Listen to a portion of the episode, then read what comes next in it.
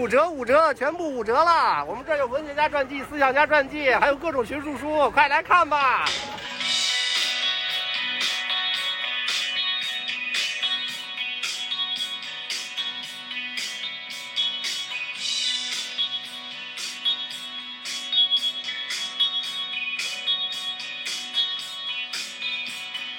大家好，这里是即兴沉默，我是小光。我是花开马，我是张女士。嗯，我已经大概是两年之内吧，第一次来北我们京线下录音。对，欢迎小光，小光终于跟我们做到了一起来录这一期，节目。感觉我现在就像一个嘉宾一样。嗯，今天这期节目是即兴沉默与二零二三北京图书市集秋季场共同发起的一期节目。北京图书市集每年会举办两次，春季场和秋季场各一次，到今年已经连续举办了四年。今年秋季书市是九月八日至十日举办的，主题是阅读的诚意，可以感受到主办方回归举办书市初心的用心。呃，我们受邀到了秋季书市，并录制了这期节目。在这个书市，我们感受到比较显著的一个特点就是，这个书市特别注重精选出版社，而且除了一些经典的重要作者的书，书市推荐的大多是今年出版社刚刚出版的好书，比较倡导严肃的、深度的阅读。我们在现场也看到了，他们是有一个专门的展示区，呃，就是《新京报》的书评周刊，他们每个月会有一个月度的榜单，他们把这个榜单做成了展示，然后那个每个月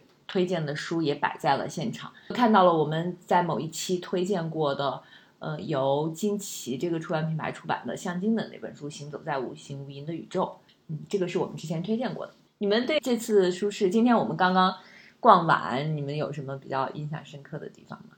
我感觉这次舒适好像没有我参加的其他的哦，当然我上次参加可能像类似于像地坛书市这种，感觉这个集市呃规模没有那么大，但它其实是分为内外场的，外场的话相当于就我们相当于走了两趟，基本上就走完了，走两圈吧。对，两圈儿。然后内场的话也会有一些品牌，但是整体上感觉逛图书市集还是挺开心的。因为今年的秋季书市是规模比之前的都要小一些，是就是这次主办方他们也是精挑细选了，嗯呃，参加书市的这些书。呃，我记得我我有参加过去年秋季、今年春季，那个时候真的就是人爆满，人挤人。对，人挤人，嗯。户外也有很多，然后那个场内场也有很多，而且这次我看到一些我之前可能都没有太留意过的那个独立的出版品牌，嗯，当时还跟小光说呢，我哎我说这个怎么没见过？然后我们俩在窃窃你们已经离开这个行业很多年了，但小光有些还是比较对，有些可能只是在公众号或者是豆瓣上看过他们一些书单，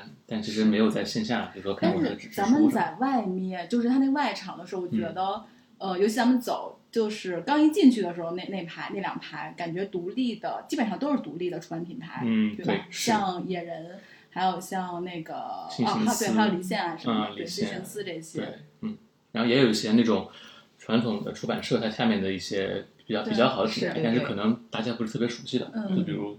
浙江大学出版社那个启真馆，嗯啊对嗯对启真，馆启真馆也是就是出传记啊这些哲学书比较著名，是都挺好。嗯，那有些其实很大的那个品牌方，我们这次没见到吧？感觉好像文景、世纪啊文景对文景啊、嗯新经典好像没是不是没有新经典我看到了，但是好像是没有在，呃应该在经外场，典是不是在内场呀？外场好像没有新经典，有点印象不太深了，跟他们大的好像就外场的话就后浪，嗯，后浪一个占了好几个摊位，对，因为然后内他们好几个场是磨铁那个摊子比较大，啊，我们四个们品牌都对对来了对，然后我们这一次呢是在现场，其实是采访了很多品牌，嗯嗯，还有作者，嗯嗯，然后还有读者，对，我们是有一些素材的，嗯，然后我们会把他们放在我们这个节目的最后。是嗯，现场可能就是要先提醒听友，因为是在现场，那个环境比较嘈杂，对，那个声音可能有一点，就是跟我们在室内录的不太一样。嗯，嗯嗯，但其实也会比较原生态，因为比较对有意思。对，就是能感受到，其实呃，爱书的人和做书的人，他们还是怀着巨大热情在做这件事情的。所以叫阅读的诚意。是，然后我们这次还我跟小光我们先去的时候，然后每个人他都不由自主的买了好几本书。嗯，是的，我们今天都买了。对，因为这次书展他们的书其实折扣还蛮低的，四折、五折、六折。嗯，价格上是比较有诚意啊。对，是。而且我感觉这次市集也挺纯粹的，好像就是我本来以为可能会看到一些做直播的那种，哦，对，其但是实我一个都没有好像都没有做直播，看到嗯这个是有主办方的规定吗？还是嗯怎么回事？我感觉好像也不是吧。嗯，确实没有人确实，大家都是在看书，对要不然就是在互相在交流跟嗯那个书摊前面摆摊的编辑在交流，说哪哪本书啊，哪本书啊什么的。因为我们在我们采访了那个住客是吧？对祝克，祝克文化然后那个总编辑陈老师，嗯哇，那个老师非常热情的给我们介绍了原创文学，然后方方面面。对，我在那个理想国的展位也看到了，就是那个嗯编辑，应该是编辑，呃，在给读者介绍某一本书，就是介绍的非常专业，然后我就站在旁边听了一会儿。就是感觉编辑虽然很多很多爱人，但是真让他们讲起自己喜欢的书的时候，瞬间变成了一行人。滔滔不绝，嗯可以说很多。是，而且我们在采访的时候，感觉编辑们就是介绍自己的品牌，嗯介绍今年有哪些书，然后最想把哪本书推荐给大家，都讲得非常流畅。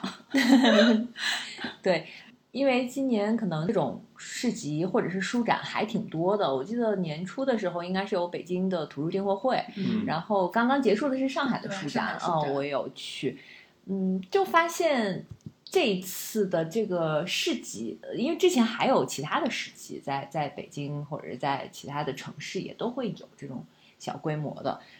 呃，确实是跟不太一样。就是我记得好像订货会的时候，呃，就是基本上那个会有专门的一个区域是给直播，对，嗯，嗯然后上上海海的时候嗯有，但是很小，规模很小。但上海你就能看出来了，就是上海市民的阅读热情也是都会在线下。呃，这次就氛围感觉我们觉得没有那种嘈杂的那种大喊大叫的，即便是编辑在介绍书，也是非常的这种温和的。嗯，对对对，是的，嗯，我记得上海书展的时候是某课某课文化，他们好像被吐槽了嘛，就是嗯，说编辑拿着个大喇叭在那儿对我我在现场，就是他们是那样，就是会因为场馆很大嘛，呃，有找了一一队人，每个人举着一个牌子，嗯然后什么五全场五 折，哦可全场五折，然后就围着那个场馆在走然后底下那个大喇叭就还还跟着喊，那这不就是小时候去赶集的 赶大集的那感觉？嗯，然后今年是地坛书市，好像时隔多年也开，嗯，也在开，嗯。然后我们是第一次线下吧，就是线下也见到了一些我们的听友，是嗯，就之前是有听过我们播客的，嗯。嗯，因为我记着我入行第一年参加的就是地坛书市，那时候真是，是是在地摊。那你入行挺久，挺早，对那个时候就真的都是地摊书市，就嗯大家也是各个出版社去那儿摆摊儿，那个摊位就比较大了。后来其实朝阳公园一直有，对哦，我记得去年秋天也有，嗯，对，是。而且像地坛书市还会有很多那种就是甩卖的那种书，对就是库存还有，很多那种旧书对，在那可以是淘到就各二手书种各样的，，对，跟现在这个咱们现在，嗯，像现在参加这种图书市集嗯还是会有一些差别的，对，现在还是新书为主吧，对，新书重点书为主。嗯而且感觉更精致了一下，因为他们每个摊位就他们嗯包括背景板，嗯然后还有很多那个海报，我们今天还拍了很多照片，就很有意思。就像磨铁的他们那个展位是这次是几个品牌嘛，几个品牌集合，然后他们有一个主题，整个那个主视觉就是芭比粉，嗯呃，用女性主题，然后他们在正中间呢是有一个大大的女字，但这个女字呢其实是被一个被盖住的，嗯就是他们可能现在传达就是说被被被呃要被看见，嗯。嗯，我们今天也有对他们品牌的采访，就后后面可以听他介绍。我注意到的是，他那个被遮住了的那个女字，但是那个字呢，就是被遮呢，是一个就是呃，我们可以看到自己那个叫什么？我们可以其实是可以拍照的，就是你可以看到自己的脸，对，你可以看到自己的脸，你就可以在那儿拍照。就是说他，你你相当于读者已经跟他们融为一体了。嗯，我觉得这个构思还是挺妙的。对，嗯我觉得市集就是感觉互动性很强吧，对跟那些书展什么的感觉还是不太一样。对，你们都有买什么书吗？我买了两本，嗯我买了三本，我买了一本，等差数列是吗？嗯，要不要介绍一下？嗯，我买了有一本是，因为我很喜欢《天真的人类学家》那本，然后今天看他们出了《倒霉的人类学家》，是吧？对，哦同一个作者对，的新书同一个作，者写的新书，然后就买了。还有一本是呃《新京报》他们的一个女性学者的一个哦访谈谈集，嗯对，那本也买了。另外买的那本是段义孚的自传，是吧？我是谁？对，我是谁的自传，对，嗯，这本也是当时那个，因为我们采访了这哎段义孚这本书是野人家？对，野人，上海书店旗下野人，对，然后是因为我们采访野人的那个编辑的时候，觉得他介绍特好，然后确实是现场被种草，然后就买了。就今天现场被种草的书还有很多其他的。野人那个小哥还挺腼腆的，对。是，我买的一一本书是那个华东师范大学出版社旗下的薄荷实验这个品牌，嗯。他出的一个叫《封面之下》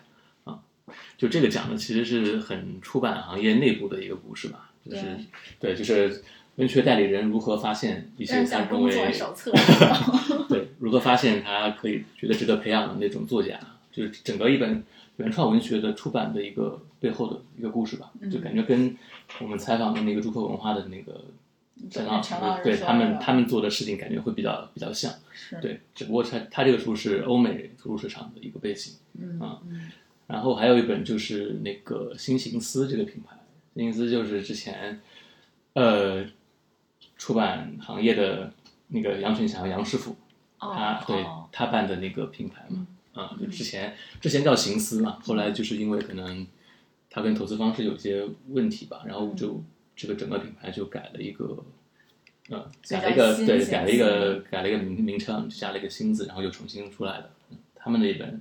就是美呃欧美的那个文学批评家伊格尔顿的那个书，啊、是一篇文论。这个反正是他们的编辑给我强力推荐，然后就是也是当场被种草的吧。对，是，我觉得编辑推荐书就是种草率非常之高挺，关键的因为他因为他们对很了解这个书。对，就是其实陈老师就那个朱克的陈老师，他在介绍他们原创文学的时候，其实我觉得我还也蛮想看的。嗯，那你为什么没买呢？我觉得太重了。确实，嗯我看今年好像就是每个人都会带着一个大袋子，嗯，他们有那种赠送非常大的袋子，嗯，一下买好多然后还看有人拉着小车，哦，是。现在香在那个香港书展我也去了，今年的，哦就看到好多人提着行李箱就直接哦去了。去那儿买书，对，我觉得这些都可能带不回去吧，海海关会被查呀，带的太多。我买了一本《论电影音乐》，嗯因为这个之前是有关注的，嗯，但是我不知道他写什么，嗯，因为我我其实是对那个电影原声配乐很感兴趣，今天看到了。那就没有犹豫，都没有跟那个都没有让他们介绍，然后因为是小光应该在采访那个嗯，编辑吧，然后就这也是新直接公司的，对，对对，然后是在新行思的那个摊位，但是我看他这个书上写写的是光喜，光喜书局是出版社，哦，是吗？对，上海人民上海人民出版社呀、呃，光喜书局也是一个出版社，合作。哦，那应该是合作的这种，对，嗯，我觉得今天在书展还发生很多很好玩的事儿，就是我跟小光我们在最开始采访的时候，其实最开始我们俩犹豫说要不要采，嗯是当时是那个有一小哥，，I 型人，我们也克服了心理压力。对，I 型小哥在那儿正在喊。五折五折，然后我就说，嗯，能不能把你五五折五折再喊一下？我我想录下来，然后我们就相当于破冰了，之后对就聊对对了。对，但是还有一个次鱼书店的那个小哥哥就非常腼腆，我们就跟他介绍了说我们下午也要做一期播客，能不能就是请你讲几句话，介绍一下你们书店。然后那小哥哥本来他其实在非常热情的介绍他们那个诗的那个项目，，嗯，但是他听我这么一说，他就说，哦，嗯，不太不不好意思，那个对着手机我就不会讲话。然后以后请你们关注我们公众号自己看吧。那小哥很可爱，我们这次其实是那个受到主办方邀请，除了我们，还有另外的几家播客。呃，最初主办方拉了一个群，大家在群里其实还蛮活跃的，嗯就是说那要不要互相加一下微信，然后我们线下见面，然后 大家可能就开始。有做开始那个做心理建设，其实都呃，我们平时应该互相也那个有关注对方的这些博客，都是读书的博客，质量都非常好，内容也很好，但是就属于那种久闻大名，但是真的要见的话，嗯，可能就就就需要准备一下，然后就发现这个群里可能有十个人，有九个人的微信是不能通过群加好友的。因为昨天的就是周六的天气不太好，我们嗯三个没有去现场，他们好像有一些就还进行了串台什么的。哦。他们昨天去录了？对，有一些是昨天录制的，哦，对，昨因为昨天北京下了一天的对雨，真的是一整天。对，嗯。是，所以我也挺能理解那个小哥哥的，只觉得他很可爱。嗯 就是我觉得现在大家其实很多事儿都很习惯于在网上就办了，比如说看书、买书。其实有的时候可能需要一想到线下做什么事儿吧，就需要好像克服一点心理障碍似的。嗯但是其实你真的来线下去逛集市的时候，见了一些人，还是挺舒，就挺舒适的一个对，状态我觉得大家都很热情，然后也都很友好。嗯，对是。可能因为大家都是爱书人。爱人也是爱书人，你这个可以去上脱口秀。哎，我们这个可以这个当标标题，对。标题这不就来了吗？是不是可以了？我们就嗯嗯其实其实咱们逛的这些，也就是差不多是这些。我们更精彩的是采访的现场的读者，还有品牌的编辑，嗯，对还有一些那对些作家，把他们的采访录音放在后边。其实这部分是最精彩的，让没有去到现场的也能感受一下现场的氛围。嗯就大家如果所在的城市有一种图书市集的话，还是挺推荐大家去逛一逛的，因为其实还挺有意思的，会有一些非常意想不到的偶遇。呃，我们是那个江苏人民出版社思库，我们是从南京过来的。然后我们思库主要是做人文社科方面的一些学术书，还有呃比较大众化的一些学术原创作品。然后我们最重要的一套书就是这个海外中国研究丛书，是从一九八八年到现在已经做了三十五年了。然后是在呃可以说得上是中国学术出版界的一面旗帜。然后到今年是出了二百二十四种了。然后我们现在瓶装版每年还出十多种，然后从前年开始，我们就是从里面，呃，挑选了一些非常经典的、非常重磅的作品出来打造精选版。嗯，然后去年我们做的这套女性系列，一共是一套六本，是呃卖的是特别好的，比如说这个《归属诗坠征录》，都是呃哥伦比亚大学教授高燕怡的作品。是在中国女性史还有明清史领域是必读的书，就是呃揭示了中国古代女性的那种生活的丰富性，还有她们的那种创造力，以及对中国历史的重要的影响。祝客文化呢是二零二零年三月份成立的，也就是实际上是疫情之后才成立。所以这些三年时间呢，我们实际上也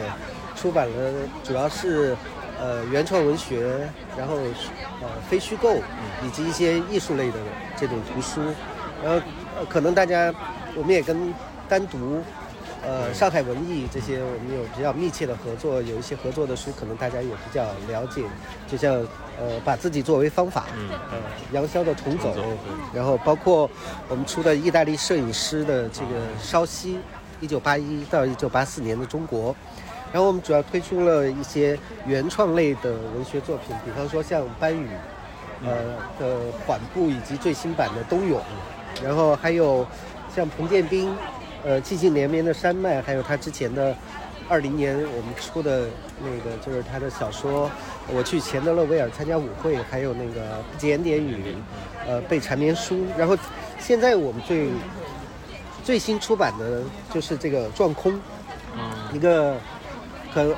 可以说是素人作家吧，呃，然后九零后，呃，他。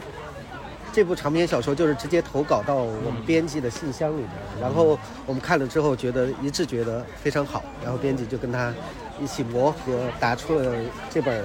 就是一出手就是一篇很很成熟、很很成熟的一个长篇小说。这长篇小说呢，实际上我我们看中它最重要的一点就是，他作为一个年轻作家，他突然就是有那么一种语言，有那么一种感觉，他就抓住了现在年轻人跟世界的某种关系，因为。我们知道老作家写得好，或者说有一些成熟的作家他写得好，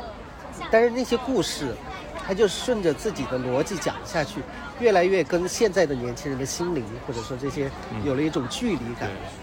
但是我们为什么要做原创文学，做这些年轻作家的东西呢？就是我们希望发现他能跟现实生活、我们当下此时此刻的生活发生感应、有化学反应的那种东西。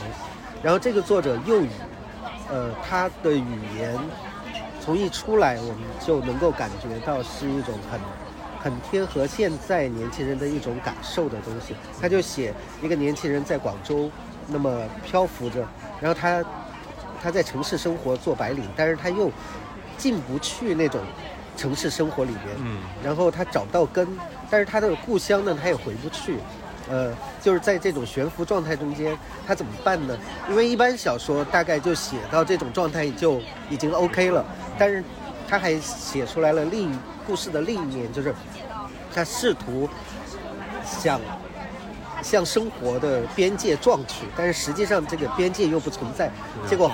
对对对，所以叫撞空。后来他是他是成为了一个流浪者，然后他就从广州的城市生活的表层一下沉入了广州这种就是更加底层的这种生活里边去。等他从这些里边再出来的时候，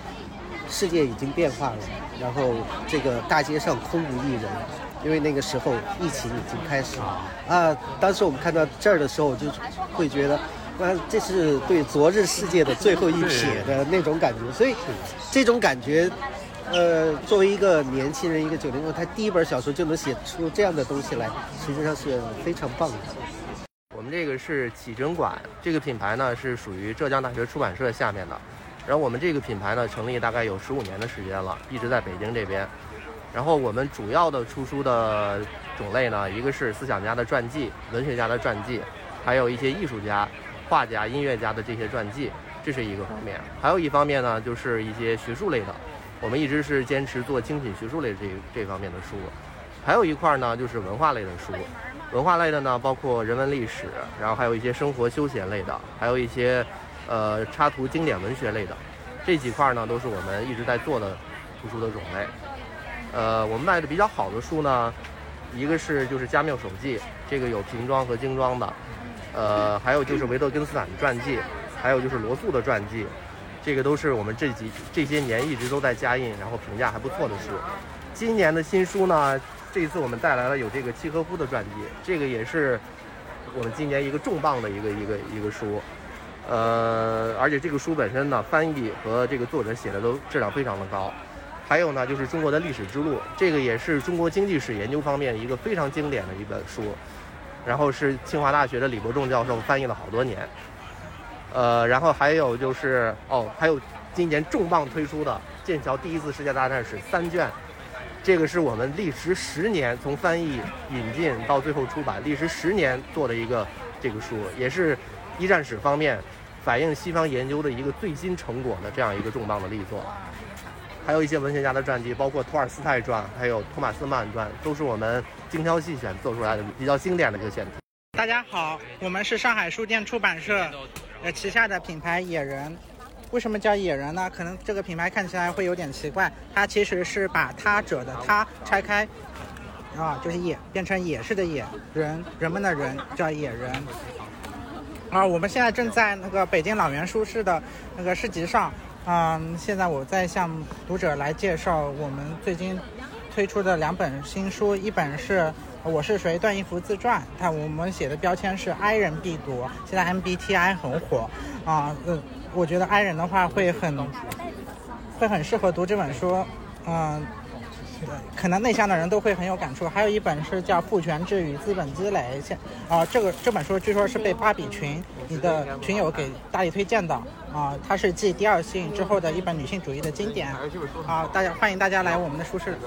复合实验是上海华东师范大学出版社旗下的一个品牌，它集中于人类学和社会学，呃，这些偏向社科的领域。然后它提出的口号就是。像本地人一样思考，think 呃 think as the natives，然后这也是人类学目前为止越来越重视的进入式的研究思路。大家好，我们是离线 offline 啊，我们是一个科技和人文结合话题的杂志，嗯，主要是关注技术影响下的人和社会生活。我们现在一共是出了呃，这是多少呀？七期杂志了。但是呢，最早的两期已经绝版了。呃，现在最新的几期是，呃，主题分别是共生、呃副本和重启试试。啊，然后我们也出了一套科普的小套系。嗯嗯，就是每期呃呃每一套。呃，一个小册子，一个主题，这这一套呢，就是更偏生活化一些。就这个黄色的这一套。啊，对，这就是这个黄色的，这个黄色的摆在一起，相当醒目。话题包括，比如说当代青年生活。啊，我们本摊的爆款就是《熬夜大师修炼手册》。是是哪个？这本《熬夜大师修炼手册》本摊爆款，就过来的人一定会翻一下它。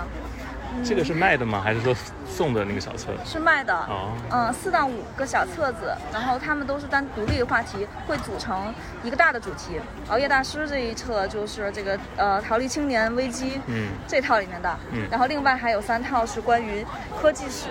啊，实物背后的科学和技术，还有就是设计相关的。这个是我们的科普小套系单独的一产品。Hello，大家好，我们是磨铁读书。我看你们今天摊位特别漂亮，好像有点跟其他的都不太一样。你是专门设计过吗？对，我们这次特别的用心。嗯，我们是以把女字亮出来这个为大主题。嗯，然后磨铁图书以及磨铁图书旗下的磨铁经典、文治图书、大鱼读品、磨铁读书会四个子品牌都来参展。然后你看到我们现场是芭比粉为主色调，哦、对我看那个女字还被中间贴起来，贴了一个特别亮的，这是对特别设计啊、哦，心思。对我们那是女字前面是一个镜面，对，然后那个镜面其实是想让大家能够在那儿就是能够自拍、啊哦，看到自己，对，看到自己的样子，对。然后这次嗯市集跟其他的市集，你觉得有什么不太一样的地方吗？其实对我们来说，磨铁这次是第一次以磨铁的整体的品牌来参加狼园市集。哦，对，之前我们只是文治图书作为子品牌来单独来参展的。对，嗯，这一次也是疫情结束之后嘛，我们也想跟那个读者跟大家能够更近距离的交流。对，所以这次是以整个磨铁的这个方式来参与的。我看那个所有的摊位，就你们摊位人最多，好像刚才背景还有还有你们工作人员的欢呼，是怎么销量又超过了多少吗？是这两天，呃，周五的半天，周六的半天，呃，都卖的不错。周五的时候就已经超出预期了，嗯，然后周六的时候是周五的两倍的销量。对，哇，嗯，昨天天气还不好，还对有很多人来是吗？嗯，你们这次有没有就是重点推荐的书？这次我们重点推荐的书是我们的，呃，女性的书单，嗯，呃，也专门做了一个书单，它在各个工作室里都有，哦、对，包括我们上野千鹤子的《身为女性的选择》，以及她的那个即将出版的新书，我们直接从印厂拉来的，哦、对，叫《无心主妇》，嗯、还有是我们磨铁经典，磨铁经典系列目前出到第四集，其中。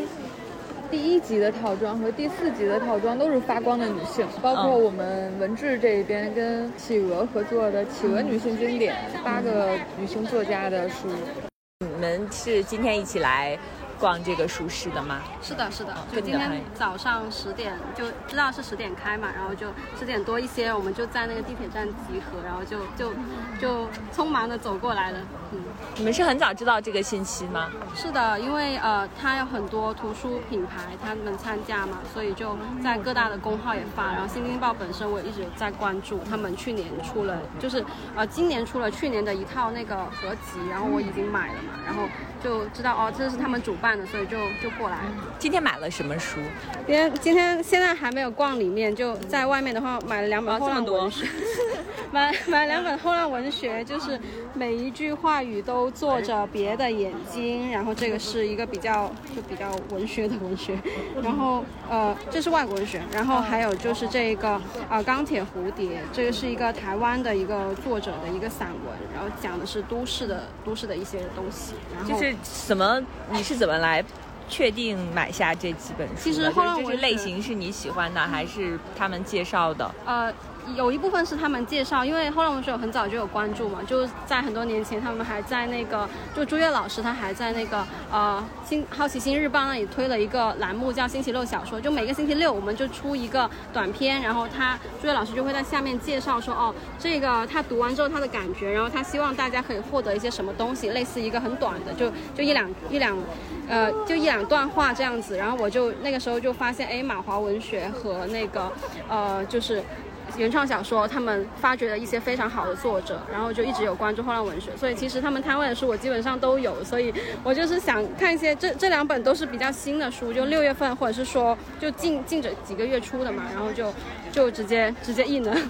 嗯，你现在还是学生吗？还是已经工作了？呃，今年六月份毕业的，然后现在是在某出版社实习。哦，这样。那你你的你在实习的那个出版社有什么好书推荐吗？实习出版社有的有的，就是我们有一个青年作者，然后他叫做薛超伟，他他今年啊二月份的时候出版了一本他的处女作，是那个中短篇的小说集，叫做《隐语》，然后是里面有九个故事嘛。然后其实我一开始呃很早就知道这本书它口碑很好，但是我没有去。去读，然后后来是因为工作的时候做京剧图，然后就发现，哎，他的句子是很有氛围感的，然后就就因此想要再给他做一些事情，让大家能够看到他，所以就落地了两场线下的活动，就是跟呃我兼职的书店联合，然后摆了一个展位，做了一个哀人树洞，然后还有就是呃朝花夕拾人文社的咖啡馆，暴露了什么？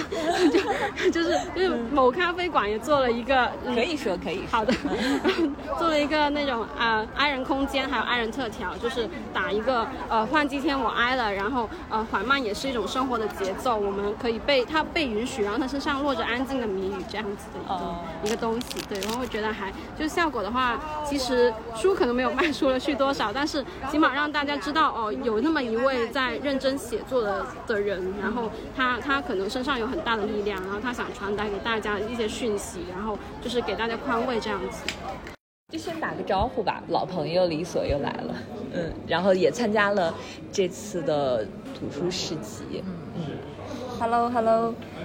即兴沉默的听众大家好，我是李所，呃，是一个诗人、图书编辑，然后最近也出了一个呃绘本，所以也算是一个野生画家。对，李所在一年、两年前，两年前好像有来过我们的。节目，嗯，对，那次是讲，主要是讲讲诗歌的。这次是参加了这次市集，我们就在摊位上碰到他了，呃，然后他最好最近有一本新书，就是这个书呢非常特别，就是是有诗歌，但是是很小一部分，大部分是你最近几年画的画。嗯嗯，给我们介绍一下这个新书吧。对，然后这个书。叫危险是真的危险，美是真的美。然后它里边有一百九十多张，就是画的，它像猫，但它又不是，有一些又不是真正的猫，可能有点像是一个人格化的猫的形象。嗯，然后也有搭配一些文字给它，就是像一种。呃，友人之间聊天的那种絮语，或者是日常的思考，然后就变成一个呃小的段落，然后跟那个画去做一个匹配，是那样的一种感觉。然后，嗯，它的定位是因为这只猫它就是非常的自由，然后它，比如说我们给这个猫的一个定位就是它经常可能会情绪爆炸，但它其看它同时也是非常有理性和逻辑的一面。然后他想卷就卷，想躺就躺，因为他就是想恣意妄为。然后他也会说：“你就别说我温柔，我有一肚子的刺，因为我就画了一个猫，然后那个猫的肚子里都是仙人掌。”就是他还是想要去传达出一种，就是有很多的女性，她其实是。呃，很有自己尖锐的想法，然后她也想忠忠实的去表达自己，然后是这样的一个形象，还有这样的一个给绘本的一个定位，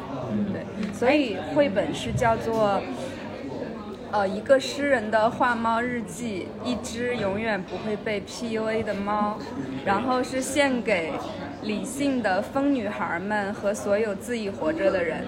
这样一本书，对，挺可爱的。描述还挺可爱的。对，因为这些呃画，可能我见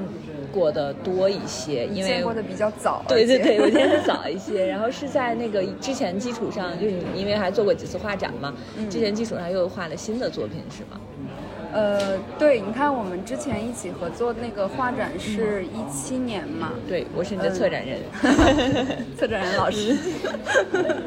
嗯，对，其实是从一呃一六一七可能算是我画画画画比较频率比较高的，然后也是比较密集的。然后，但是一八一九其实也一直有在持续不断的画，可能是到这两年才慢慢的有点，可能就画的会少一点。然后这个绘本里的画，它其实是就是从我开始去画这些猫的系列，那是在二零一五年，然后就一直到二零二二年这一个时段里的画，可能这个时段，比如说画了呃五五百张，然后最终就是把它挑了差不多大概两百张，然后做了一个这样的绘本。嗯，今天是先有画，然后再有文字的。对，是先有画，因为。以前画这些画的时候呢，就只是单纯的想要去画画，也没有说日后有可能会把它变成什么东西。呃，然后就有一些朋友看了之后，他觉得你这个太适合去搞一个绘本了。但是我又说，我也不是那种就是会给他们写故事的。嗯，还有一个原因是。就当时画的时候，他们也没有什么故事上的连续性，那它就是一张一张、一张一张都是零散的、独立的。那你怎么去把它们变成一个讲故事的绘本？这个就对我来说其实有点难。嗯，所以也是为什么后来。给他们配文字的时候，就是也是可能花了将近有八个月的时间，都重新去看这些画，然后回忆当时画他们的心情，还有情感状态，还有当下自己在经历的一些情感状态，然后才发现这些猫。它就像是一个过去的朋友，他们开口对我说话那种感觉。然后我也是用这种方式就把那个文字写下来，就很像我在对读者朋友说话，或者是谁看到之后，他会觉得每一个段每一个段就是很像是在说心里话。然后后来的时候，嗯，我又根据内容是把它们分成了四个部分。然后有一些部分可能是跟成长有关的，有一些部分跟爱情有关的，有些部分就跟一些艺术创作、社会思考有关的。然后最后一个部分是十三首诗，啊，是这样设计的。这个书名特别有意思，我当时看到的时候，因为它在封面上是排列是不规则的，就是有横的有竖的，我都没有读，就是我用我自己的理解方式是。读到这个书名，我我读到的书名是，呃，美是美的，也是危险的。